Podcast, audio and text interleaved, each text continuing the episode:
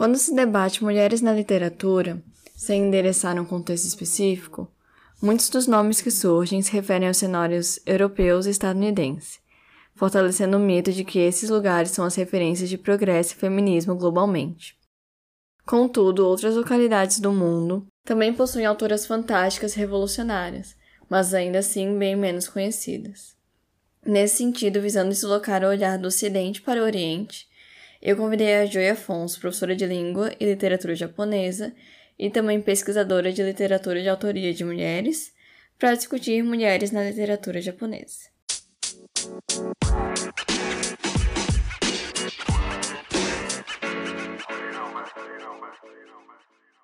Então, seja bem-vinda, Joy. Eu estou muito feliz de te receber. A gente já conversa há algum tempo no Instagram, né? Agora estamos nos vendo, então é, é muito bom uhum. poder acompanhar teu trabalho, mas também levar ele para outras pessoas. E antes da gente falar de literatura mesmo, fica à vontade para te apresentares. Oi, Manu. Oi, pessoal. É... Pois é, eu já conheci o trabalho da Manuela pelas redes sociais, por conta da Suzana também, então é um, um espaço que a gente vai conhecendo as pessoas, se sente íntima delas sem ainda conhecer, né? Isso é muito legal que as redes sociais proporcionam. É, então, falar de mim, na verdade, é, eu estava ouvindo agora há pouco o episódio que uma pesquisadora fala sobre arte, né, e o papel da mulher na, na arte e o quanto acho que isso afeta realmente a nossa pesquisa, né? Aquilo que a gente não consegue ou não se vê representado, digamos assim, a gente acaba procurando formas de se sentir representado. Eu acho que nesse aspecto passa muito pela minha própria carreira.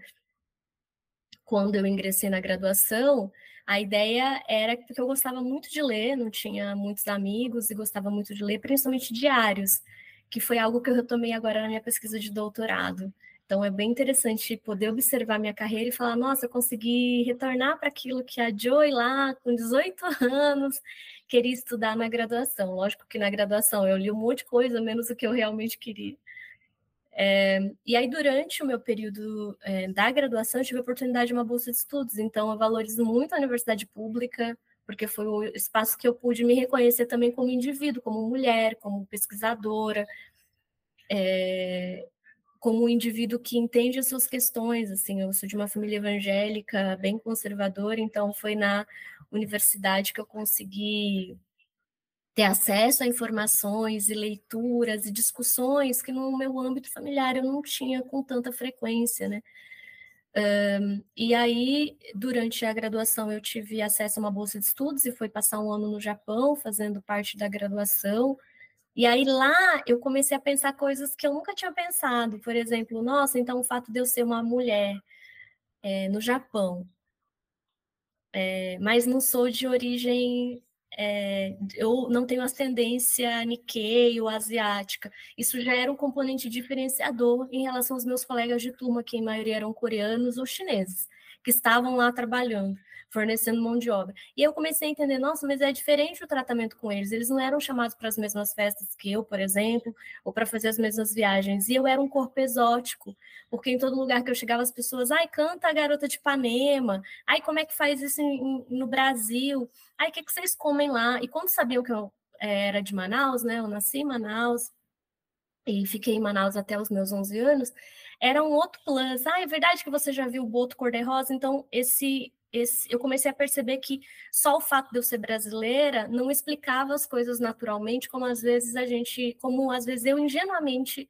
achava, né? Não, poxa, eu estudo numa universidade pública no Brasil, né? Pesquiso, não, eu era vista como um corpo exótico. Então, retornando do Japão, eu acho que é, foi um boom para que eu pudesse entender. Se eu não me colocar de, de uma forma, olha, existem limites, as pessoas vão acabar achando que é, olhar para mim, para o meu corpo, para a minha cultura vai ser como algo exótico mesmo, né? Uma coisa que deve ser é, falada como se fosse é, entretenimento. E aí no mestrado é, eu, aí eu fui convidada depois que eu voltei, né, do intercâmbio, eu falei, ah, vou dar aula de japonês, é o que eu sempre gostei, minha família é de professores, meu pai foi professor de língua espanhola por muitos anos, em escola pública, É, e aí foi quando eu fui apresentada a pesquisa, né? Uma, uma professora muito amável, brinco que é culpa dela se eu estou aqui hoje. É, falou: Olha, Joyce, você sabe falar japonês, então faz pesquisa. Eu falei: Mas eu fazer pesquisa? Como é que faz pesquisa? Né? Isso é uma coisa que eu discuto com os meus orientandos hoje. Por onde que eu começo? Né? É só sentar e ler um livro? É só sentar e, e, e rascunhar um texto? E eu lembro dela jogando em cima da mesa uns cinco livros de vários autores. Ela falou: qual que você acha mais interessante? E tinha um autor que eu não conhecia, que eu não li na graduação, né? A graduação, na graduação, ainda hoje a gente só tem dois anos de curso de literatura japonesa. Eu, particularmente, acho pouco, porque você tem que fazer tudo muito rápido e é muita gente. É, e aí eu li um autor que chama Natsume Soseki, né? Aqui no Brasil já tem umas cinco obras dele traduzidas. E uma obra dele muito famosa que tem como título Coração, né? Kokoro. E gostei muito. Falei, nossa, que interessante. Embora, ainda durante a graduação, durante o meu quarto ano, eu li é, uma escritora chamada Banana Yoshimoto. E eu falei, nossa, eu consigo ler em japonês o texto dessa mulher, que coisa maravilhosa. E me reconheci naquilo. Eu li a tradução em português também, me reconheci, falei, nossa, que interessante, ela fala de um jeito sobre o feminino, sobre o corpo, sobre a mulher, que é como eu me vejo. Ao, mesmo tempo, ela é uma japonesa, né? Como que essas conexões acontecem? Só que no mestrado eu fui fazer na Universidade de São Paulo, é um curso muito é, conservador, digamos assim. Me disseram, ah, Joyce, aí não dá pesquisa, não tem que falar de alguém que é famoso, uma pessoa famosa, né? E aí eu fui falar do Sosek, do homem ali. É, então, minha pesquisa de mestrado é sobre um romance dele, em que eu analiso. Uh, aí, depois do mestrado, eu continuei dando aula em, de língua, né? Principalmente de língua japonesa. E aí, só depois, quando eu ingressei na Unesp como professora, que eu comecei a dar aula de literatura. É, e aí, eu fui, fui prestar o doutorado. E aí, no doutorado, eu voltei aos diários, das, e aí sim das mulheres, que a gente vai falar hoje um pouquinho, e fazer esse resgate. Mas acho que falar de mim tem a ver com isso, com as leituras né, que eu fiz durante a vida. Eu falo que a literatura me salvou em muitos momentos de, de dor, de dúvida, de luto uh, que eu vivi na minha vida. A literatura sempre teve ali de um jeito. É, olha, tem uma perspectiva, tem um jeito, mesmo que for para sentir essa dor, mas de um outro jeito, né? É, ressignificar essa dor, ressignificar esse medo, essa dúvida. A literatura sempre teve ao meu lado, talvez porque cresci nessa família é, de família evangélica que a gente lia muito em casa, né? A Bíblia, principalmente, claro, mas lia muito. Então, a literatura, muitas vezes, né, eu não passei por alguma daquelas situações, mas a literatura me deu a oportunidade de vivenciar essas situações na leitura e na interpretação. Acho que nesse aspecto falar de mim fala das minhas leituras, principalmente. É interessante como normalmente quando a gente faz essa pergunta, né, de se apresentar, as nossas convidadas sempre falam também dessa trajetória acadêmica e como isso se liga, né, com a vida delas, porque eu acho que quando nós somos mulheres na pesquisa, né? Que a gente não se vê representada nos textos, nos lugares, nas orientações, muitas vezes, acontece da gente começar a mesclar o nosso objeto de pesquisa conosco, né? Com aquelas demandas que a gente tem, não só como pesquisadora, mas como sujeito também, né? Então, uhum. Então, é, é interessante perceber que quase sempre a, essa pergunta, ela é entrelaçada, né? Quem você é com aquilo que você pesquisa. Porque no final é isso, né? Aquilo que a gente pesquisa também vem de quem a gente é.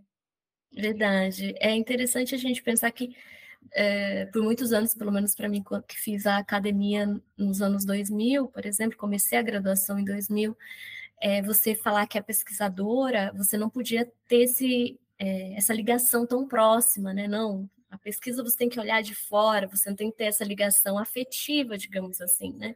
Você não pode ser fã e hoje a gente vem ressignificando isso, provando, não, você pode ser fã, porque você vai olhar com uma outra perspectiva crítica também, isso não tira a criticidade da sua pesquisa, né? É, é muito bom ver se essa nova forma de fazer pesquisa e estar tá nesse meio, poder possibilitar isso a outras pessoas também. Com certeza. E pensando agora no nosso tópico do dia, Eu acho que é raro ter pessoas que conhecem literatura japonesa no Brasil, principalmente da maneira como tu conhece. Então, antes de mais nada, tendo uma perspectiva mais abrangente, tu pode contar um pouquinho para nós sobre a história das mulheres na literatura japonesa? Então, agora eu vou pedir para quem está ouvindo aqui sentar e fazer um cafezinho, porque agora vem história. história. É, eu vou tentar fazer um panoramazinho para a gente poder se, se localizar, mas a produção de autoria de mulheres no Japão se inicia em torno do final do século IX, início do século X, quando algumas mulheres que eram poetas né, da corte uh, no período Nara vão ser escolhidas para que as suas poesias fizessem parte de uma coletânea chamada Manhocho, que foi traduzida para o português como Miríades em Folhas. É uma coletânea muito bonita, tem uma tradução é, não da obra toda, porque são mais de mil poemas, mas de uma é, seleção feita pela professora Geniba Saka, da USP, é, falecida há pouco tempo, e essa foi a primeira obra que a gente tem registro de mulheres produzindo né, poesia. Seguiu um modelo ainda de uma métrica e temática chinesa. Né? A língua e literatura japonesa foi profundamente influenciada pela produção chinesa, isso é importante deixar claro, inclusive a própria escrita. Os japoneses eram ágrafos, então acabaram é, aderindo né, a escrita chinesa, tendo em vista que muitos dos seus sábios da corte eram coreanos, vindos da Coreia, casaram com mulheres japonesas e adquiriram o sobrenome, digamos assim, japonês, ou a, o green card japonês, digamos assim. Um, no período, e aí sim, chega um, momento que a gente vai, esse período, né, que é o início do século X e XI, então são dois séculos ali, a gente vai ter um alavancar da produção literária japonesa, um aflorar muito grande, não apenas em poesia, mas em prosa também.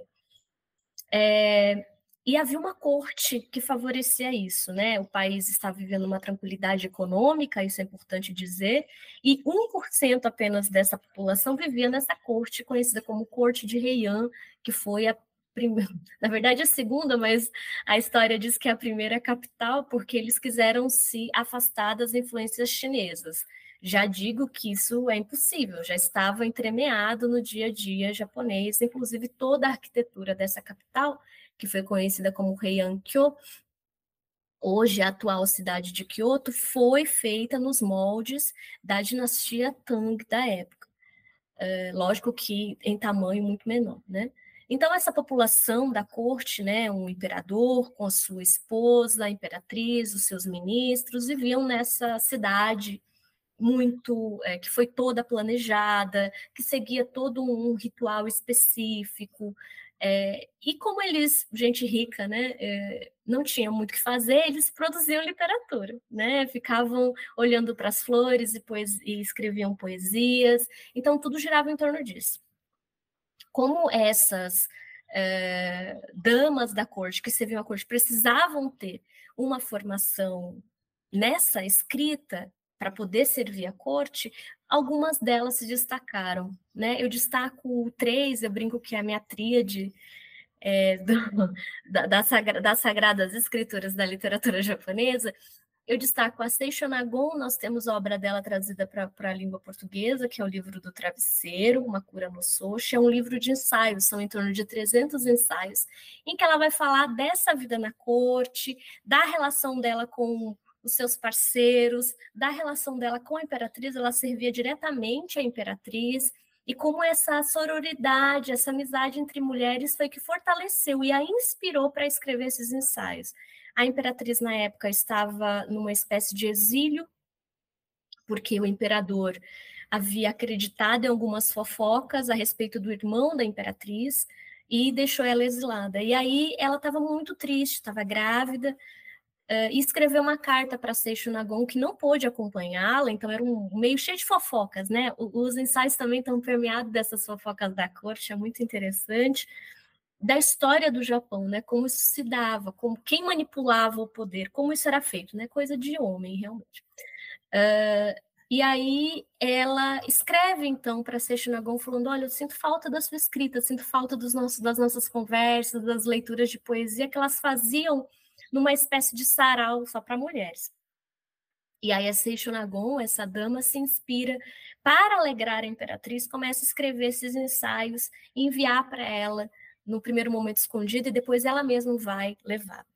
É, a imperatriz volta à corte, tem o bebê, e acaba falecendo. Né? Ela falece em torno de 21 anos. Então, o livro do travesseiro é um memorial a essa mulher que é, era um exemplo de beleza, de inteligência, é, de fineza, inclusive, né? pelas roupas que vestia, a maneira que ela lidava. Em oposição, né, o imperador havia sido meio que forçado pelo irmão, é, por parte de pai, a casar com a, com a sua é, sobrinha. E essa sobrinha estava lá. Uh, e aí o, o, pai da menina, né, o irmão, falou: olha, a gente tem que dar um jeito agora que a esposa, a primeira, morreu, da minha filha assumir o cargo de imperatriz. Como que eu vou fazer isso? E ele havia contratado uma mulher muitíssimo inteligente, tá, tão quanto a Seixo Nagon, chamada Murasaki Shikibu, uma viúva, e que havia aprendido chinês autodidata, né, sozinha, assistindo às aulas do irmão, que não era lá muito dotado de inteligência, pelo que diz os diários dela. é, e aí ela foi chamada para servir a imperatriz, a Xoxi, que era uma menina de 11, 12 anos, e então ela vai meio que assessorar essa moça, né, formá-la para se tornar a imperatriz que ela se tornará, inclusive. Para conseguir atrair a, o interesse do imperador, que estava sofrendo muito com a partida da sua primeira esposa, a Peixe, é, ela, ela começa a ser pressionada a pensar em alguma coisa. Olha, se vira, porque senão você vai perder o cargo, a minha filha não vai conseguir ser imperatriz. E começa a ser pressionada pelo pai e pelo seu protetor na corte. E aí ela tem a ideia de escrever um romance. O primeiro romance escrito por uma mulher que se tem registro uh, narrativas de Genji, ou Genji Monogatari, né? uma obra muito famosa na literatura universal. É uma obra de 54 capítulos, é bem longa. Uh, e eu já deixo aqui, claro, ela conseguiu isso. O imperador se interessa pela moça e eles têm dois filhos. Um dos filhos vai se tornar o próximo imperador. Então a literatura tem esse papel também ali de fazer os jogos políticos acontecerem durante o século XI. A terceira a, é, autora que eu destaco desse período é a Izumi que era já uma poetisa, uma poeta, que servia à corte, mas que se envolveu com um príncipe que era casado, e ele morreu. E aí todo mundo culpou ela. Olha, a culpa é da fulana ali, essa mulher aí, porque ele saiu escondido para encontrar com ela. E aí parece que teve uma gripe na cidade ali, e ele pegou essa gripe, né, era inverno, e ele morreu.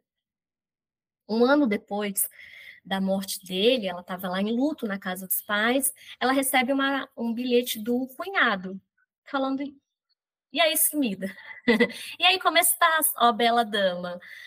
E manda uma flor para ela de laranjeira, e aí eles começam um relacionamento. Esse relacionamento, esse cortejo de 10 meses é narrado num diário chamado Izumi Shikibuniki, né, o Diário da Dama Izumi, em português nós não temos ainda uma tradução, é um diário muito interessante em que ela mescla as poesias que ela escrevia para ele, as poesias dele, cartas de amor e prosa, né? Ela vai contar o quanto ela foi perseguida, mas ao final ele leva ela para a corte e diferente, quebrando todas as expectativas da época e da política. E a primeira esposa dele, que era princesa, vai embora e ele assume ela como esposa. É, depois de pouco tempo ele morre, ela não tinha muita sorte ali com amor. Ó. Ele falece e ela fica na corte. Ela permanece como poeta para servir a imperatriz. Né? Então, assim, é um caso muito atípico, por isso eu chamo a, tri, a minha tríade. É, ela permanece na corte é, e aí ela é, é, convocada pela imperatriz a escrever a história dela de amor. Né? No primeiro momento, para falar o quanto esse príncipe era muito charmoso e muito inteligente, cavalheiro e depois ela utiliza essa escrita para explicar, justificar a sua história.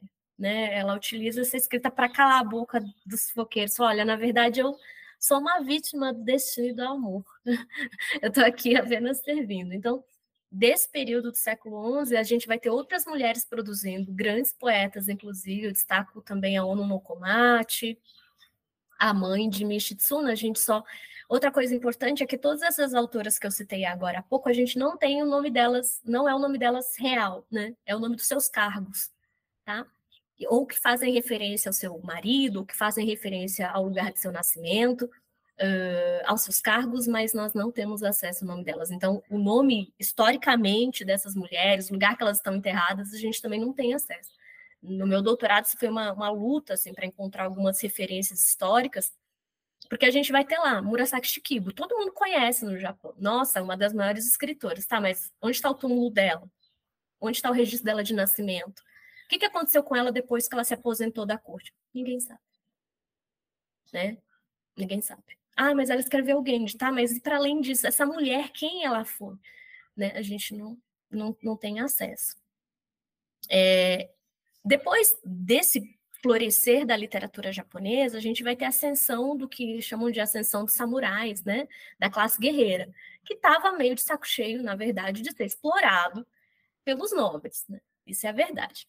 A parte pesada de colher os impostos, de cuidar da, da das províncias estava na mão desses guerreiros que na corte eles eram vistos como ah, eles são desprovidos de inteligência, só pegar em arma, não sabe escrever nada.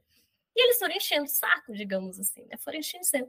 Quando eles assumem o poder, uma das primeiras coisas que é estabelecido é que, lógico, os nobres iam ser perseguidos.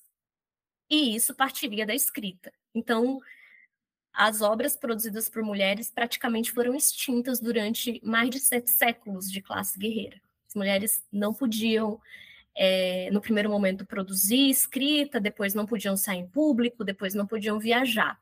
Né? Então, as mulheres foram tiradas desse espaço que a elas foi já era muito restrito para nada. Né? A gente tem algumas obras alguns diários de viagem, dois, três, produzidos por mulheres nesse período, mas são pouquíssimos conhecidos, muito dessa obra se perdeu, mas nada mais que isso. Né? Então, assim, há um declínio realmente dessa produção de mulheres. A gente só vai começar a ter novamente mulheres escrevendo já na virada do século, em 1860, 1870, com a devolução, né, digamos assim, do poder à mão da, uh, da nobreza né? Uh, que vai ser o que a gente vai chamar de período Meiji. A gente vai ter uma escritora que, particularmente para literatura de mulheres, é o marco da volta da escrita de mulheres, chamada Ichio Higuchi. Um, a gente tem dois contos, um conto dela traduzindo para a língua portuguesa, chamado é, Caminhos Opostos, uh, e tem também um romance dela, que não é publicado, mas está numa dissertação de mestrado, então todo mundo pode ler, que é Nigori. Essa escritora vem, eu acho que é a mostra realmente dessa mudança de perspectiva, né? Ela foi educada em casa pelo pai, depois por um, uma professora particular, voltada para essa literatura clássica japonesa, de poesia, da, da prosa dessas mulheres do século XI. Uh, o pai chegou a comprar o título de samurai no sentido de administrativo, mas aí na virada do século, com a mudança de poder, todos aqueles que haviam comprado títulos perderam seus títulos. Né? E aí a família dessa escritora realmente também teve um declínio econômico. O pai acabou falecendo, o irmão mais velho, que seria responsável pela família, também faleceu, tinha uma saúde muito frágil, e ela, com uh, eh, 15 anos, assumiu a, a sua família, que era a mãe e a sua irmã. Né? Uma coisa muito rara de se acontecer na época, mas ela não tinha escolha. Ela, que já tinha escrito algumas coisas uh, e sabia do potencial da sua escrita, é, foi convidada né, a escrever no sentido de que, mas que ela precisaria de um tutor homem para poder escrever. Encontraram lá um tutor para ela, que a recebeu, Uh, e aí ela começou a produzir, escrever romance. Só que o dinheiro da escrita não dava para sobreviver à família. Então eles abri, ela e a mãe abriam uma lojinha para vender algumas coisas, lápis, borracha e tal. E eles, elas começaram a viver na periferia de Tóquio. Aí a gente está falando da capital em Tóquio, né?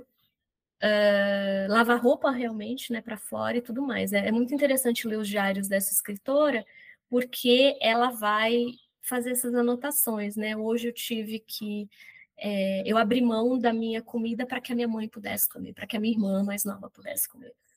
Ou ainda, agora são duas da manhã e agora que está fresco, então eu consigo escrever esse horário. Então a gente percebe que a escrita das mulheres está muito atrelada, obviamente, a uma questão de classe social. Né, principalmente nessa virada do século, que essas mulheres só uh, no caso da Higuchi, só conseguia produzir a sua escrita é, pensando principalmente na sua sobrevivência, não é mais algo que gira em torno de, ai, ah, vou declamar essa poesia né, na frente do imperador, não, é sobrevivência, né, esse espaço de escrita como sobrevivência. Desse período, então, que a Higuchi produz, ela vai falecer muito cedo, inclusive, ela pega tuberculose e falece com 24 anos ela deixa uma produção muito interessante. Ela vai ser reconhecida por outros homens, né? Isso, acho que é importante dizer. Nessa virada do século, muitos homens estão escrevendo, principalmente com uma perspectiva mais ampla, menos conservadora, mas ainda tentando colocar as mulheres escritoras no molde. Tem uma pensadora feminista japonesa que eu gosto muito, chamada Yuko Ida, que é professora na Universidade de Nagoya, que ela vai dizer, ela vai falar sobre a autorrepresentação da mulher na escrita. E ela vai dizer que esse primeiro momento, na virada do século, a maior luta dessas mulheres em relação à sua escrita não era simplesmente vou sentar e escrever, mas é, como eu posso escrever para ser lida por outras pessoas que querem me colocar num modelo específico, no modelo lá daquelas damas da corte do século XI. Esse era o modelo que esses homens tinham. Por mais que eles fossem abertos e mais modernos e tivessem é, muitos, né, viveram fora do Japão, na Inglaterra, nos Estados Unidos, na Rússia, na Alemanha, todos eles de alguma forma falavam: "Mas você é uma mulher doce, tem que falar de casa, você tem que falar de filho, você tem que falar desse jeito, escrever desse jeito". E a Higuchi foge desse padrão. Né? Ela, ela criou uma linguagem, uma escritora muito interessante, porque ela vai criar uma linguagem para conseguir driblar essa perspectiva masculina. Ela vai, porque os homens vão falar: olha, mulher não fala desse jeito. Na verdade, mulher fala do jeito que ela quiser, né? Mas na escrita havia um modelo, um protótipo, lá das damas da corte do século XI. Então a Higuchi e, as, e outras mulheres dessa, desse período tiveram que criar formas de se expressar ou formas de expressar suas personagens femininas que fossem de acordo com esses modelos para que elas pudessem ser publicadas e lidas. Então, novamente, ligadas a uma questão de sobrevivência, né? E a professora Ida vai dizer uma coisa interessante. Ela vai falar, para além de quererem colocar a escrita dessas mulheres dentro de um protótipo, de um modelo, vão tentar dizer para elas sobre o que elas podem escrever. Né? Tem que escrever sobre a família. Né? Tem que escrever sobre o papel maravilhoso dos seus maridos. Não era isso que elas queriam escrever. Né? Tem uma escritora desse, desse período que vai dizer: é, eu casei para que eu, que eu pudesse ter um espaço para minha escrita. Então, muito atrelada até o ensaio né, famoso da Virginia Woolf, de é um quarto todo seu, um teto todo seu. Então, essa escritora vai dizer: eu só queria é, poder sair e poder escrever. E quando eu, eu me caso, eu descubro que, na verdade, agora eu tenho que cuidar do marido de uma criança que eu ouço chorar o tempo todo, então eu não consigo escrever. Então a escrita dessas mulheres vai, vai ser, no, nesse primeiro momento, uma luta para se entender como escrita, né? Como o que, que eu sou agora nesse momento. É, então, desse momento a gente chama de pré-modernidade. Com o passar dos anos, essa escrita vai se fortalecendo com a ascensão de revistas feministas.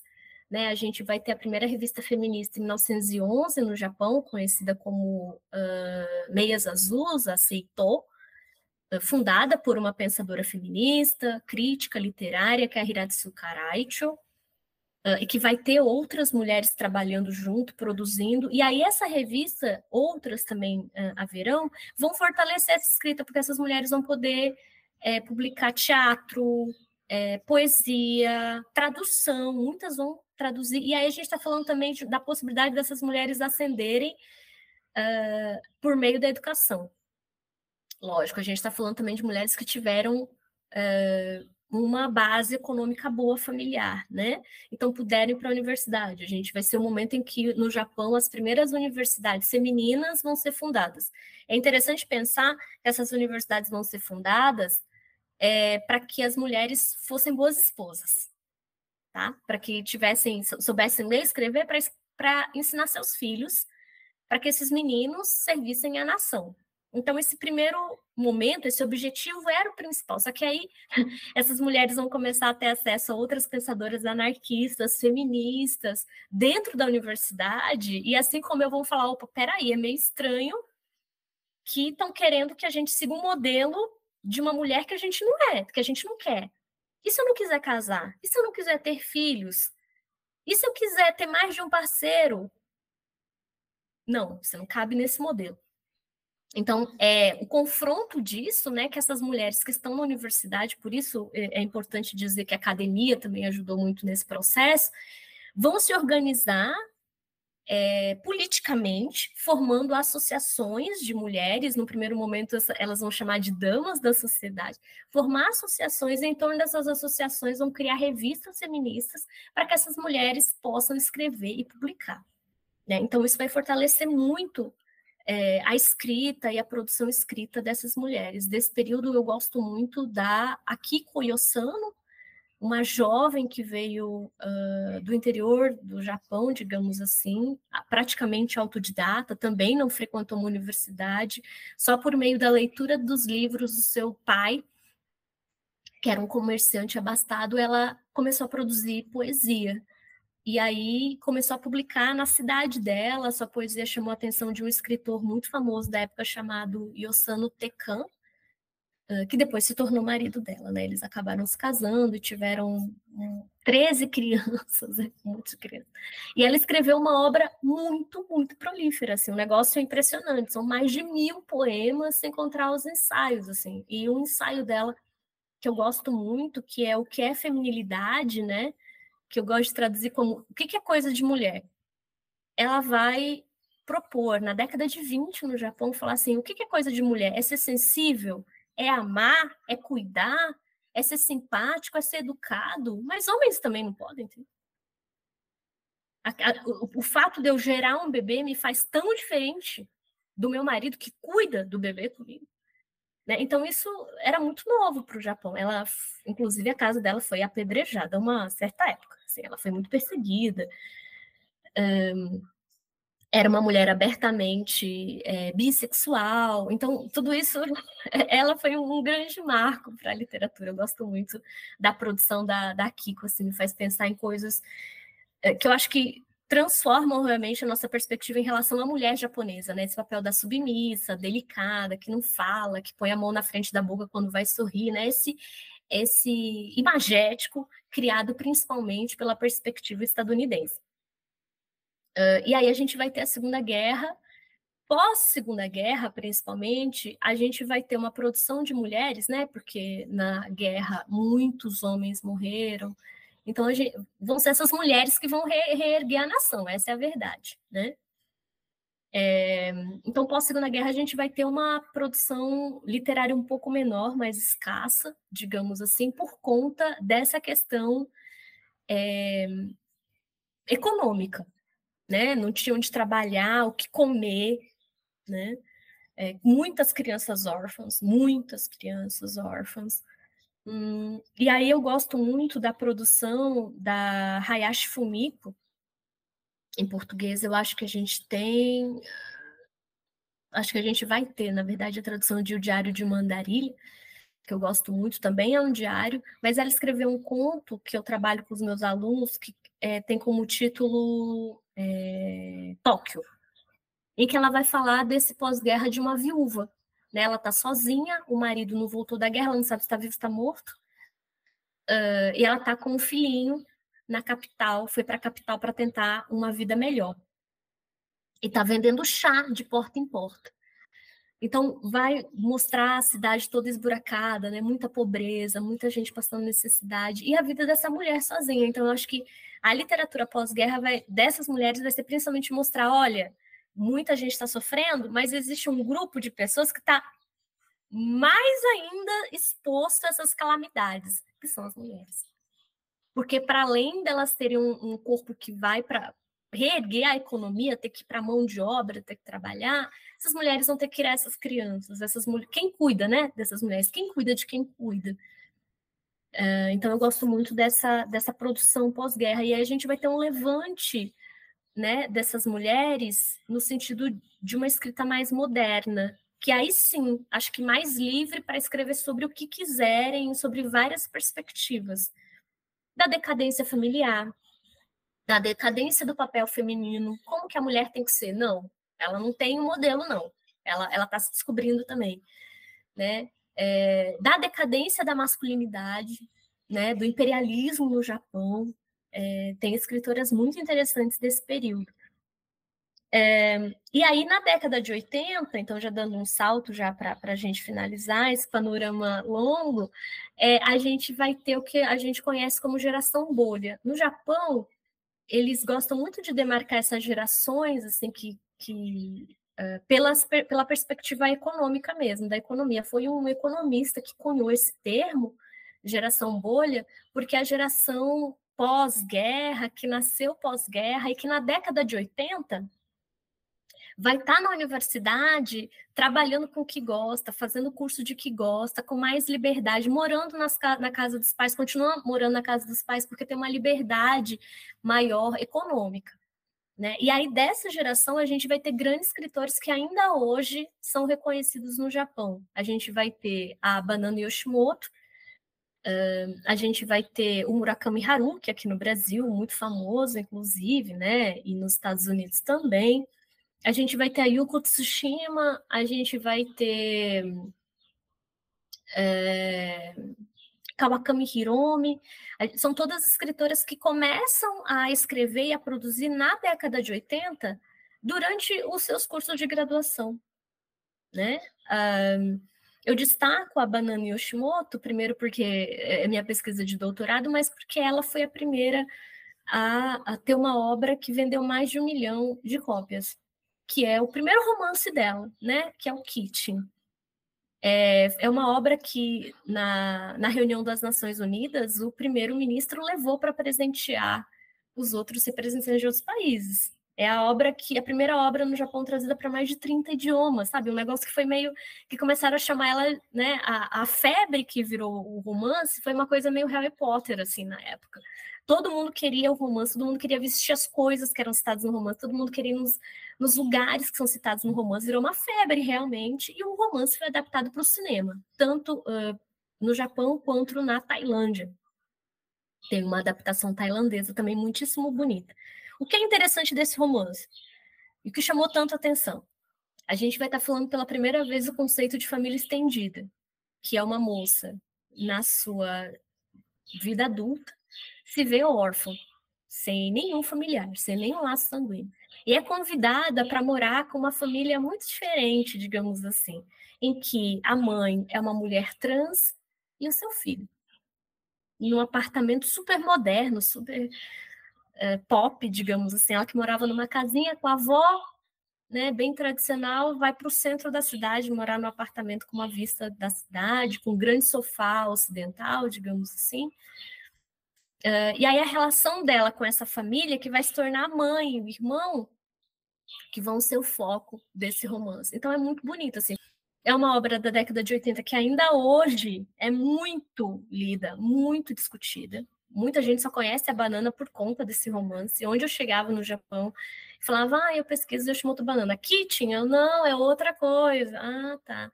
Porque ela é muito conhecida por conta desse romance é, outros escritoras da época, né, ficaram meio que à sombra dela nessa, nesse primeiro momento, porque acho que por dois anos foi só as obras da Banana muito lida. O seu segundo romance, a gente tem a tradução em português, que é Tsugumi, eu, eu acho muito bonito, assim, vai falar novamente desse processo de, de amadurecimento de uma jovem que vai para a capital, É, e aí, depois dessa geração bolha, né, que vai viver nessa bolha econômica, a gente vai começar a ter as primeiras escritoras que realmente vão trabalhar com, uma, com a escrita de um jeito que nunca se viu antes, porque elas vão mesclar as influências clássicas daquelas escritoras lá do século XI com temáticas extremamente modernas.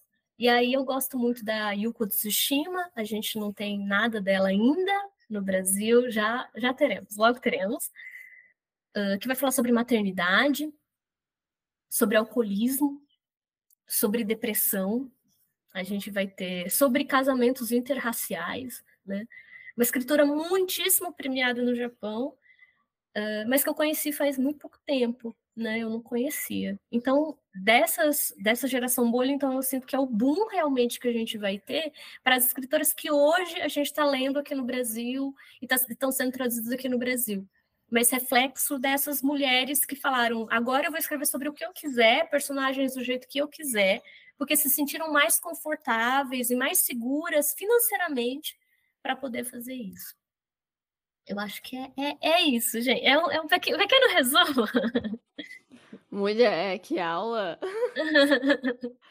e é interessante quando vai te ouvindo, né, a evolução da coisa, mas como que muitas das questões, isso a gente até comentou no último episódio do podcast, é, muito do que acontece em alguns países asiáticos também se relaciona com o que acontece no Brasil, né? Então, essa ideia da literatura defender essa família é, patriarcal, esse lugar da mulher no espaço privado, não assumir esse espaço público. Tudo isso também atravessa a nossa literatura.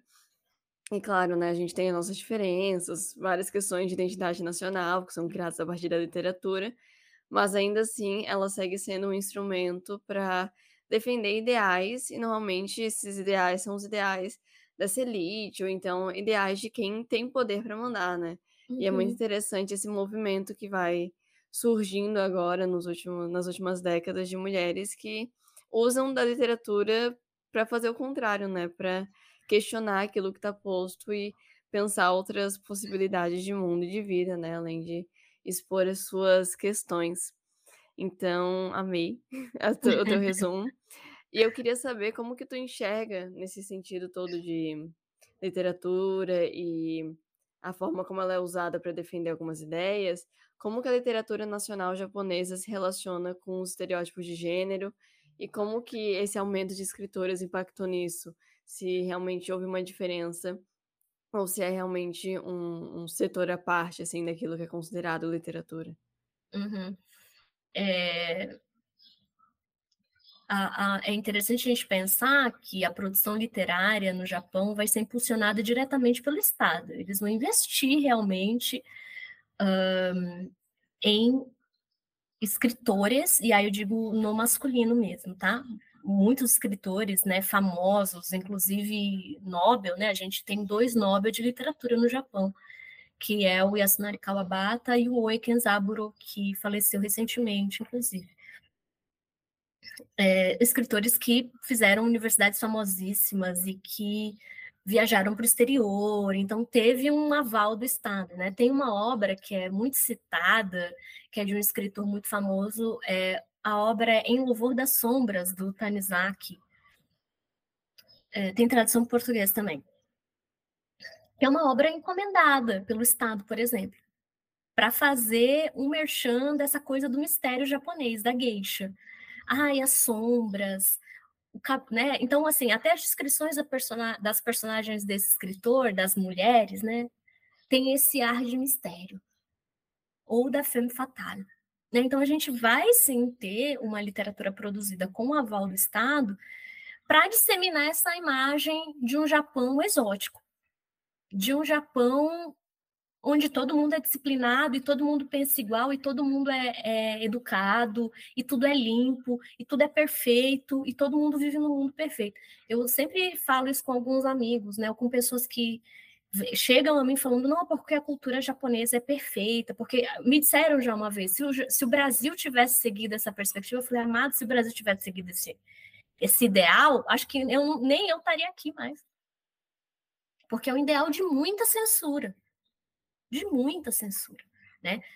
É, aí muita gente fala, nossa, mas a obra da banana, né, vendeu tanto, né? Sim, porque o Japão sabia que economicamente falando, vender essa imagem de um país liberal, que tudo pode, que até uma mulher trans pode ser o centro de um romance, é interessante economicamente.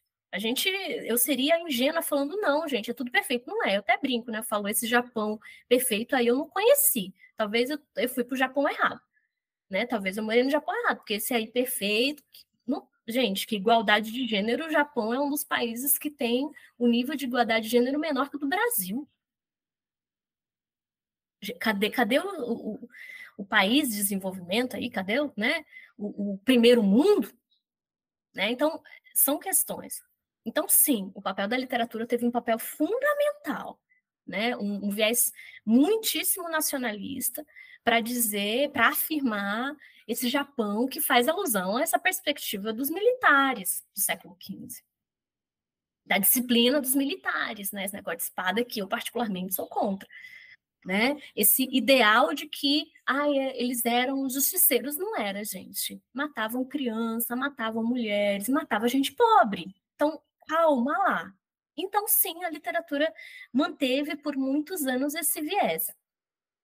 E as mulheres tiveram que lutar, então, primeiro, com esse viés extremamente machista, e segundo, com essa perspectiva de que elas deveriam escrever como as damas da corte lá do século XI, que eu falei agora há pouco. Eu sinto que, principalmente da geração bolha em diante, as escritoras estão cada vez mais se afastando e se impondo como uma escrita, como um espaço de liberdade para elas falarem e criticarem esses modelos patriarcais, sem dúvida, abertamente. Eu gosto muito da escrita da Kanai Minato. Ela escreveu um romance que tem tradução portuguesa, eu li em português, chama Confissões, que ela vai falar de uma professora de ensino médio que tem o, que o companheiro, o pai da sua filha, é um homem portador de HIV. Caramba, eu nunca tinha lido nada parecido. Né? Acho que a obra é de 2010, se eu não estou enganada. Né? Não é tão recente. Então, é interessante a gente pensar que essas mulheres estão fugindo disso e se colocando. Lógico, muitas sofrem uma certa censura. De que jeito? No país, necessariamente, elas não são tão reconhecidas, ou pela crítica, pela crítica elas não são reconhecidas em nada na época do doutorado foi o que eu mais lutei assim para conseguir coisa a respeito da banana. Dentro do Japão eu não encontrei nada. Eu encontrei fora do Japão, principalmente via Estados Unidos. Né? Porque ah, é produção de massa, ah, porque é autoajuda. Eu já ouvi coisas assim, ah, é porque ela escreve né, coisinhas de autoajuda. A escrita dela é muito simples. E aí eu sempre penso, por que, que uma, a escrita de um romance, por que, que um romance tem que ter uma escrita difícil? Porque tem que ser difícil de entender uma crítica sobre a sociedade. Por que tem que ser difícil ler? Por que, que tem que ser isso, né? Então, hoje essas escrituras se colocam abertamente como feministas, uh, como defensoras de, da, de causa de minorias, né? Eu cito a Yumiri, por exemplo, que é uma moça que tem origem coreana. Eu acho que o pai é coreano, mas ela nasce no Japão.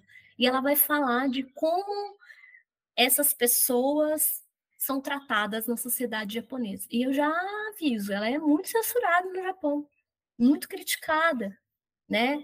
É, o romance dela mais famoso é muito reconhecido fora do Japão, que é uh, Estação de Tóquio, acho que vai ficar assim em português, que é muito bonito, em que é a perspectiva de um homem que sai do interior do Japão para trabalhar na capital nas é, construções das Olimpíadas de 60. Né, que o Japão mostrou para o mundo, olha, nós nos reerguemos pós Segunda Guerra, mas e o trabalhador, cadê ele? Quem construiu tudo isso? Cadê ele? Essa voz que ela vai narrar no romance. É um romance lindíssimo. Eu fiquei assim muito impressionada, eu nunca tinha lido o jeito que ela escreve.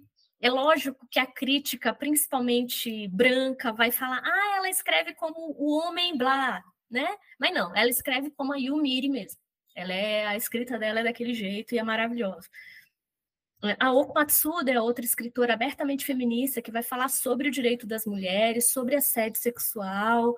Então, a gente está tendo uma leva de escritoras, década de 90 em diante principalmente, que já se opõem a esse ideal abertamente. Isso não quer dizer que elas sejam é, lidas pela crítica um, e que elas sejam citadas por essa crítica. Isso quer dizer que elas são lidas mas principalmente lidas fora do Japão, muito bem traduzidas.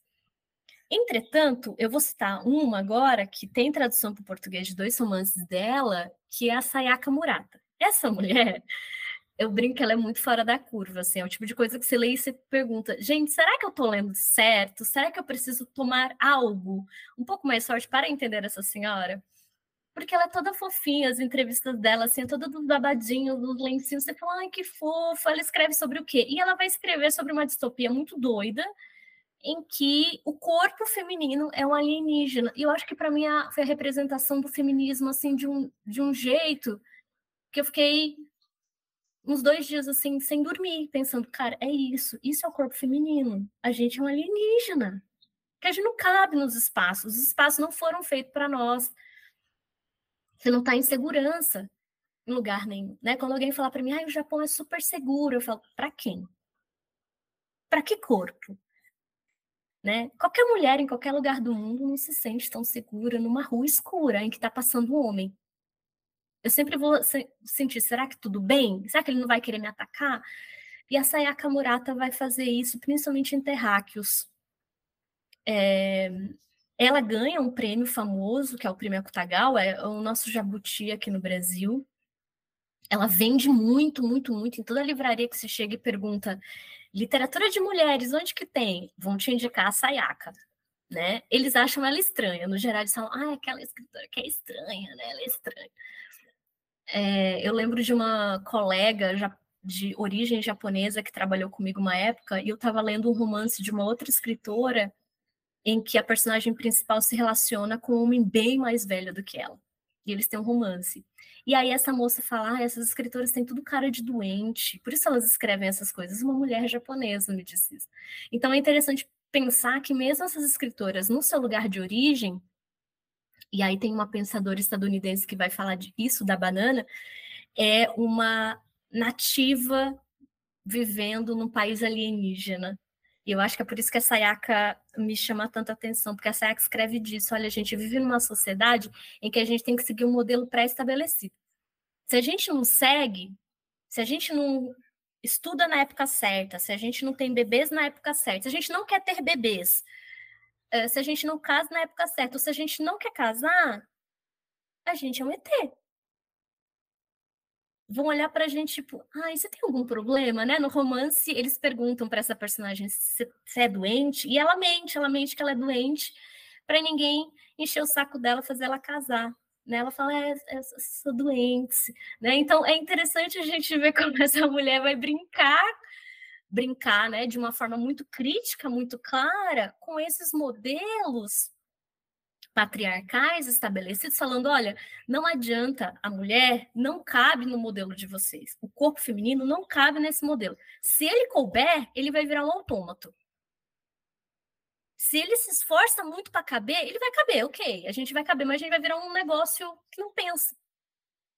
A gente vai virar um negócio que só age, assim, né? nesse modelo aí pré-estabelecido. Então, a Sayaka é reconhecida dentro do Japão, ganha esse prêmio, publica o primeiro romance que é em português ficou Querida Combine, e é uma tradução de uma querida amiga, que é da Rita, é, e vendeu muito aqui no Brasil. Todo, muita gente vem conversar comigo por conta da Sayaka. Nossa, a escrita dela, esse romance é muito doido, né? Ah, Existem várias teorias sobre a personagem principal que é uma moça já numa certa idade que não casa, ela que mente que é doente para poder não casar, uh, e trabalha numa loja de conveniência, que seria uma mulher, se a gente pensar aqui no Brasil, uma mulher dos seus 40 anos, 30, 40 anos, trabalhando numa lanchonete de fast food.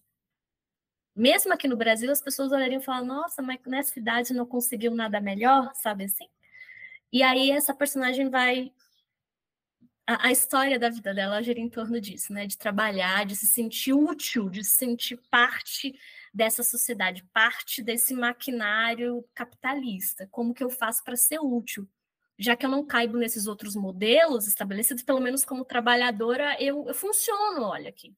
Eu funciono para essa máquina. Né? Então, a Sayaka é uma escritora reconhecida no Japão, vende muito, é, mas eu sinto que é principalmente isso, né? Uh, as pessoas sabem que ela tem esse jeito de escrever meio que choca a gente, e por isso, uh, dentro do Japão, ela é reconhecida, mas não necessariamente lida academicamente. Todas as escritoras que eu disse agora há pouco, gente, todas elas, exceto as do século XI, a Higuchi ali, até a década de 50, dentro da academia, na universidade, elas não são lidas, não são estudadas, tá? Enquanto tu falava, eu já abri uma aba aqui no site da Amazon para ver os livros da Sayaka, porque eu amei. Nossa, muito legal. Ela, ela é maravilhosa, gente. Eu gosto muito. É... Há anos atrás não tinha muita coisa dela, gente tinha só um conto que a Rita traduziu também, que é Casamento Limpo. Foi a primeira coisa que eu li dela. Como essa minha amiga traduz, né? Ela me manda, às vezes, algumas coisas falando, Joey, dá uma lida nisso aqui, porque ela sabe que eu vou gostar. E eu li e falo, mulher, eu li é certo, essa, esse negócio aqui tá certo, ela ri. Ela fala, olha, ela é desse jeito. Ela é uma coisa meio assim. Aí eu falei, gente, tem uma pessoa que escreve desse jeito, assim, né? Porque ela vai começando, é, é uma sutileza para falar desse, dessas questões, né? Que quando você começa a compreender, você fala: opa, é isso mesmo? É, é, é isso mesmo? É essa violência horrível mesmo?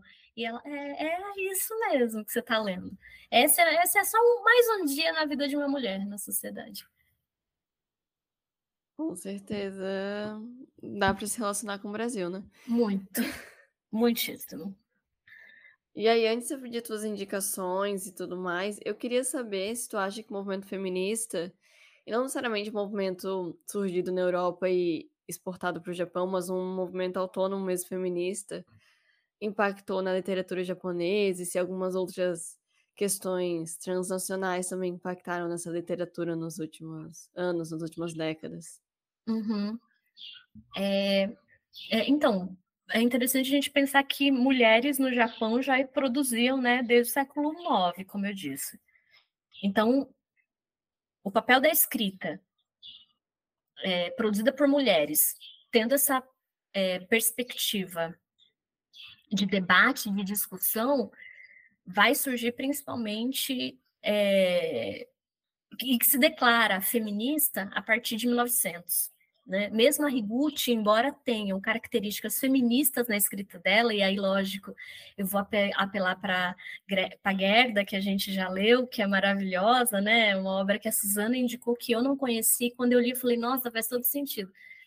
Que essas mulheres já tinham, então, formas de se organizar para poder escrever. Né? Como eu disse, a Higuchi vai criar uma linguagem uh, para driblar com esses modelos patriarcais. Uh, mas sim, quando elas se colocam abertamente feministas, é, é principalmente a partir de 1911 com a, a, fundação de revistas feministas, né, e dessas organizações políticas mesmo, que essas mulheres, na verdade, no primeiro momento, né, isso eu falo sempre, não necessariamente estavam preocupadas com o voto, com o sufrágio, como aconteceu na Europa, né, o, o, o pensamento feminista na Europa está principalmente atrelado ao sufrágio, né, enquanto que uh, no Japão está principalmente atrelado a eu não eu desejo escolher o que eu quero fazer como mulher. Ser mãe, não ser mãe, eu quero ser reconhecida como indivíduo social. Né, como as bases da Constituição japonesa, né, dos princípios políticos era confucionista, as mulheres não eram vistas como indivíduos. Então, esse foi o principal papel do feminismo no Japão. Nós queremos ser reconhecidas como indivíduos sociais. Não é porque eu nasci com um útero que eu necessariamente quero ter um bebê. Não é porque eu nasci com uma genitália feminina que eu quero casar com um homem. Né? Eu quero ter parceiros, parceiras, enfim, eu quero ser livre disso. Né? Não é porque eu sou uh, sensível no sentido de gostar de poesia que eu não possa lutar que eu não possa pegar em armas, que eu não tenha condição psíquica para fazer parte de um movimento é, político, como muitas, né, lutaram para se tornarem comunistas, foram expulsas do partido. Foi uma grande confusão, duas principalmente. Uma delas foi expulsa duas vezes. Eu falei, meu Deus. E aí tem um texto da Hayashi que ela vai falar eu gosto muito, eu acho que é a interpretação clara disso, assim. Enquanto os homens se organizavam politicamente, mesmo os comunistas lá, né, anarquistas, as mulheres não faziam parte disso, né? Não é surpresa para gente, né? Nem o tio, né? Nem os russos conseguiram pensar nas mulheres, nessa força de trabalho. No Japão não foi diferente. E aí Hayashi Fumiko vai falar é, enquanto eu busco comida para sobreviver, enquanto eu quero a minha escrita para sobreviver, os homens estão preocupados com política. Que política é essa que não se preocupa com a fome? Né? Que eu acho que dialoga muito com a nossa Carolina Maria de Jesus. Que política é essa que não vê as pessoas com necessidade?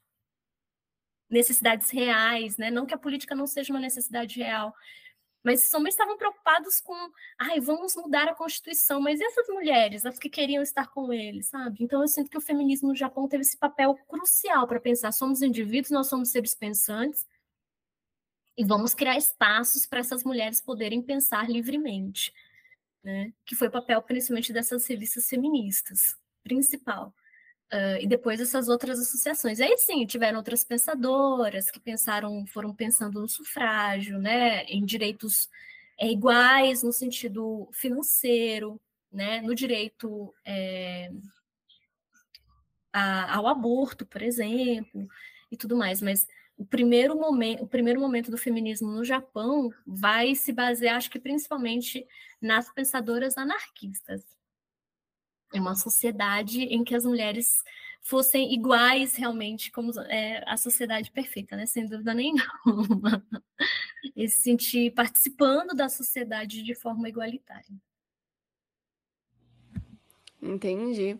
E se relaciona muito com o que a gente também, novamente, né? Eu gosto de ter paralelos, porque eu não conheço literatura japonesa, eu acho que eu li um livro do autor da tua dissertação. Do que ele é famoso. Faz 500 anos. Mas eu não conheço de fato a literatura japonesa e ainda mais de autoria feminina, né? E eu acho que o que fica desse episódio, além de todo o a questão histórica que tu trouxe, todas as informações que tu trouxeste e que realmente são novas para a maioria das ouvintes, são novas para mim, é o quanto que a condição das mulheres, apesar das particularidades culturais, políticas, históricas, elas têm semelhanças ao redor do mundo, né? Sim. E às vezes elas se relacionam muito mais, as mulheres japonesas se relacionam muito mais com as vivências das mulheres brasileiras do que quando a gente olha para um norte global que tem uma realidade completamente diferente uhum. da nossa, né?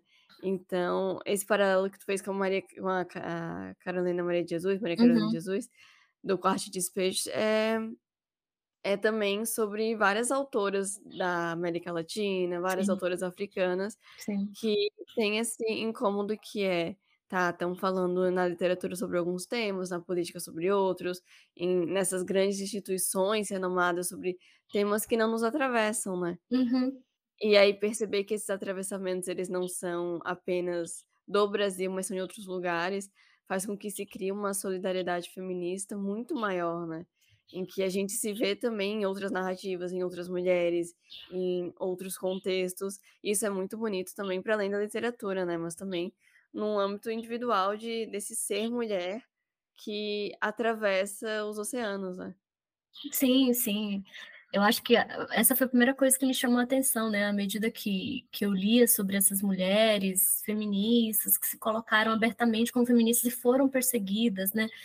Muitas delas iam fazer palestra para outras mulheres, né, para formarem associações, e elas eram perguntadas, mas por que, vocês não casam? E eu lembro, tem um, um manifesto da Hiratsu Karaicho, que inclusive eu literalmente tatuei, em que ela diz, uh, no início, a mulher era o sol, fazendo alusão a um, uma personagem mítica japonesa, que é a deusa Sol, a que fundou o Japão, digamos assim, a Materaço.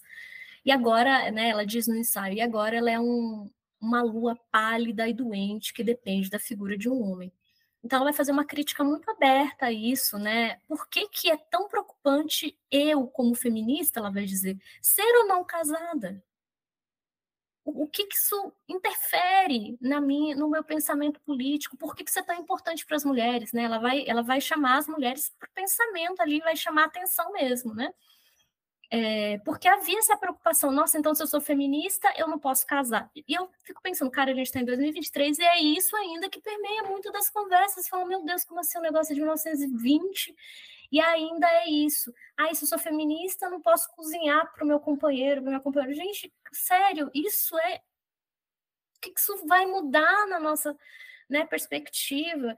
É, então, se eu sou feminista, eu não posso ser mãe, eu, enfim, então todos esses questionamentos a gente sente muito, né? Eu comecei a sentir muito isso na minha pesquisa, que uh, eu só tive acesso agora durante o doutorado, né? Quando fui fazer parte do doutorado no Japão, e tive acesso a esses textos, que ainda são muito difíceis de ter acesso. Isso é uma coisa, eu estava falando com uma amiga que trabalha também com história, e a gente brincava, se tem um país que sabe esconder muito bem as suas, os seus textos, né, a sua memória, manipular, é o Japão.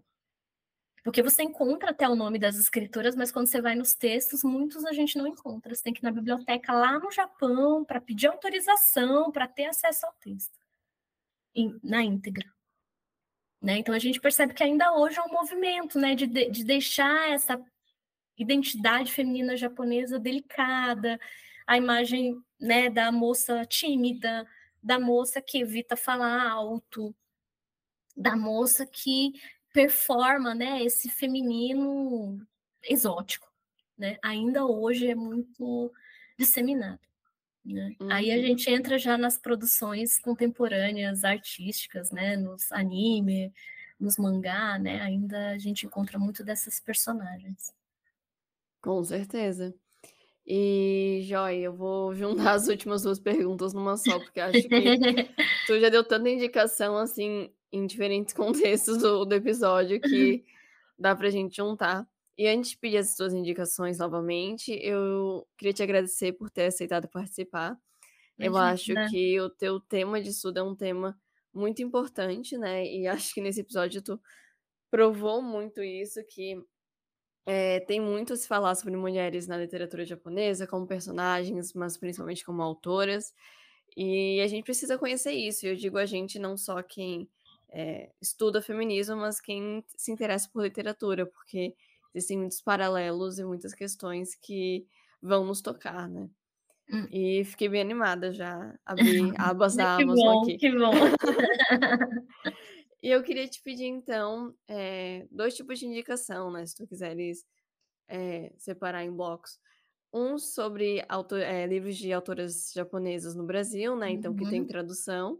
Acho que estamos aumentando esse número nos últimos anos, né? Mas Sim, tô feliz. Os que tu, os que tu acha bom para começar, assim. Tá. E também filmes ou livros que se relacionem com esse tema que a gente discutiu, né? De literatura de mulheres no Japão.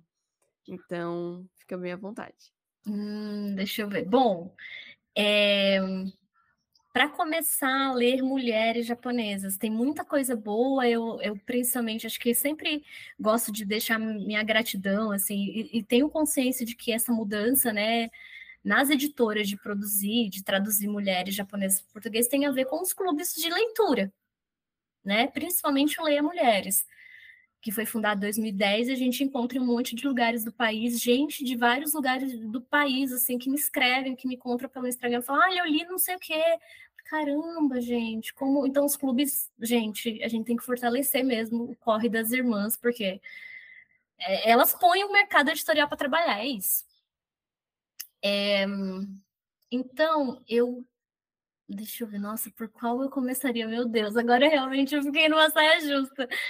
Eu acho que talvez agora que tem traduções e que a gente encontra com descontinho na Amazon, eu acho que a Sayaka, eu gosto de Querida Combine, é, é um romance relativamente curto e muito deixa muitas claras o que acontece assim, na sociedade japonesa, na sociedade capitalista no geral. A gente vai ver muita coisa do que acontece lá. Fala, Nossa, mas é o Brasil, isso aqui, gente. É a conversa que eu tive no fim de semana com a minha mãe, é mais ou menos assim. Eu gosto muito de Querida Combine. Terráqueos também, mas acho para começar Querida Combine. E lógico, vou indicar também Tsugumi da banana para quem quer uma coisa mais levinha, mais assim, ai, a mocinha se descobrindo e descobrindo como é que é viver longe da família, esse processo de maturação, assim, de amadurecimento de uma adolescente para uma mulher. É muito bonito, bem melancólico, delicado. Eu indico para quem quer uma coisinha mais leve. Agora, quem quer, quer começar já na porrada, para querida com vinho mesmo.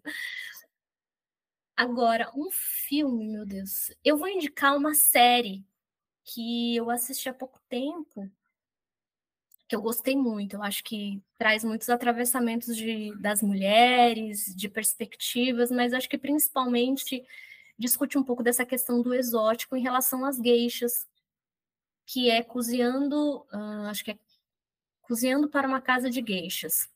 É da, da Netflix e foi produzida pelo Coreda, né, que é um diretor que eu gosto muito, pelo caso Coreda, que eu gosto muito mesmo, que vai falar de duas amigas. Uma quer se tornar geisha e a outra vai junto para a capital, para a antiga capital que é Kyoto. Então, é, muitas das cenas foram filmadas em Kyoto, onde eu morei da última vez.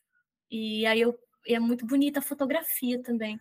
E elas saem de uma cidade é, ao norte do Japão, distante, vão para essa cidade grande onde ainda tem o treinamento para gueixas. E aí vai explicar como é que funciona de verdade. Então, isso é muito bonito. E são duas adolescentes, longe de casa, morando com outras meninas de outras regiões do Japão, sendo treinadas para serem gueixas. É... Só que uma das amigas descobre que não nasceu por esse negócio, né? Para essa arte. Ela gosta de fazer uma outra arte, que é a arte de cozinhar. E eu acho que para gente hoje, 2023, que ainda a gente tá, né, como eu estava falando, a gente ainda debate o que, que é coisa de mulher, ai, cozinhar. Eu acho que desmistifica isso. Mostra o quanto essa ideia que a gente fala, ah, a mulher pode ocupar todos os espaços que a gente fala, eu acho que mostra realmente como ocupar isso, né? Eu gosto muito desse, dessa série. E eu indico também o podcast, vou aproveitar para indicar o podcast de uma querida amiga, Ana Lígia, que é tradutora e intérprete do japonês, que faz um trabalho lindo de história também do Japão. Ela está fazendo uma série agora sobre imigração japonesa. O podcast é Komorebicast. Acho que encontra-se em todas as plataformas de áudio. Eu fiz dois episódios já fazendo merchan aqui, né? Para quem quer saber do Souza, que eu falei sobre a minha dissertação de mestrado, ela convida pesquisadores de estudos japoneses de várias áreas, arte, cinema, fotografia, culinária. Tem um sobre lamen que eu adoro esse episódio, que é com o Roberto. E grava e fala sobre isso, sobre esses temas de pesquisa dos colegas. Então, para quem tem o interesse de conhecer mais sobre cultura, mas por uma perspectiva acadêmica, só que mais acessível, né? Você não precisa ler a dissertação do colega ou a tese de, de doutorado, vai lá para o Comorabicast, que daí você escuta e fala, ah, é isso aqui que essa pessoa pesquisou. Gente, tem gente que pesquisa isso, né? É bem, bem interessante. Eu gosto muito desse do lamen, desse episódio, vai contar a história do lamen, como é que chegou o lamen, que hoje a gente fala, ah, lamen, comida japonesa. Aí você vai ouvir o, o episódio e fala sobre os trabalhadores chineses que migraram para o Japão. Você fala, nossa, kkkk, né? Cultura tradicional, só que não. É, e também o episódio que é com a minha querida amiga Keiko, que vai falar sobre arte é, no Japão, a, o desenvolvimento da porcelana no Japão, que é uma coisa linda, linda, linda. Só de ouvir a gente fica animado. E a página da Keiko também no Instagram, que ela vai mostrar isso. A Ana Lígia também produz é, na página dela do Instagram, do Komorebi, né, coisas em relação, relacionadas à cultura é, japonesa. E aí ela fez uma série só sobre mulheres feministas. Então, quem tiver interesse, vai lá, que foi no mês da mulher. Ela fez o ano passado sobre grandes mulheres, grandes nomes das, de mulheres assim no mundo, e esse ano só sobre feministas, o movimento feminista no Japão. Então, quem tiver curiosidade, vai lá na página da, da Ana Lígia Komorebi, mas vai estar também linkado aqui no, no episódio da Manu. E é isso. Muito obrigada. E desculpa, gente, eu sou bem faladeira, eu já tinha avisado para ela já. Ainda mais quando é um assunto que eu gosto muito, aí eu me empolgo e saio falando. Então, obrigada pela oportunidade de poder falar da minha pesquisa, do que eu faço, de poder, é, por meio desse espaço que você já produz de pesquisa, da gente poder fazer esse caminho de relacionar pensamentos, relacionar temas que eu acho que às vezes a gente fica cada um fazendo ali no seu canto, e às vezes fala, puxa, a Manu tá fazendo a mesma coisa, só que de outro jeito, né? E do jeito às vezes mais fácil do que eu tô fazendo aqui, então a gente pode relacionar isso e conversar. Muito obrigada mesmo pelo seu trabalho, gosto muito de ouvir. E me tornei já ouvinte assíduo. Obrigada, gente. Eu que agradeço, eu amei te receber. Eu já estava acompanhando teu, teu Instagram há algum tempo, os trabalhos que tu coloca lá. E até vi uns reels que tu colocou divulgando o curso, até pensei, nossa, a hora que eu tiver um tempo. Quero muito fazer, porque é aquela coisa, né? A gente tem o nosso objeto de estudo, mas a gente vê uma mínima relação à fala de mulheres também. Hum, acho que talvez um dia vou fazer também. Nossa, sim, verdade. Eu fui fazer o curso da Suzana porque acho que apareceu para mim alguma coisa e aí fui fazer e conhecer outras pessoas que também, também trabalham com a pesquisa né, sobre mulheres, e é, é muito gratificante né, a gente poder encontrar colegas de várias áreas. Sim, eu até brinco que o curso da Suzana é quase um esquema de pirâmide de teoria feminista, né? Porque tu entra para ter um curso, aí do nada uma pessoa aleatória que tu nunca viu na vida faz um comentário e fala porque eu pesquiso tal coisa e se relaciona com isso que a professora tá falando e tu pensa, meu Deus, Bom, o podcast terá 40 temporadas, não vai ter jeito. Exatamente. E foi o caso também de ti, porque eu fiz a primeira turma também do, do curso da Suzana, tô fazendo agora a segunda. E eu te, te encontrei vendo uma recomendação dela, assim, de alguma coisa que tu postasse, ou até tu recomendando ela. E eu fui atrás de ver quem era, porque eu achei interessante que tu tinha colocado. Então vai crescendo desse jeito, né? E fiquei muito feliz de receber. Espero que tenhas gostado das perguntas, da, de poder divulgar tua pesquisa, dessas. Não só tua pesquisa, mas também a literatura japonesa como um todo. Uhum. Que a uhum. gente fala literatura feminina, literatura feminina, mas literatura japonesa, né? Sim, Escrita sim. por mulheres, que é importante sim. também. E as recomendações estarão no, na legenda, facilitar a vida dos, dos ouvintes, porque é, acho que, que eu falei um por monte... uns 20 livros. Vocês vão falar o que, que é isso? Sim, não, gente, vai estar tudo na, na legenda, pode deixar, eu vou fazer a listinha. E é isso, gente. Até daqui 15 dias com mais um episódio do Yara Veras. Teremos mais algumas convidadas maravilhosas. Inclusive, a Suzana vai voltar nessa yeah. temporada. Eu, ela tem a, uma questão com o número 13, que ela foi o episódio 13 da primeira temporada, será o episódio 13 da terceira também. e é isso, gente. É, acompanhe o trabalho da Joy, da Joy no Instagram, acompanhe o meu trabalho no Instagram e também confira o Apoia-se para financiar esse trabalho de divulgação intelectual feminista, que é super importante, que é bom para quem ouve e é bom também para quem conversa aqui. É isso.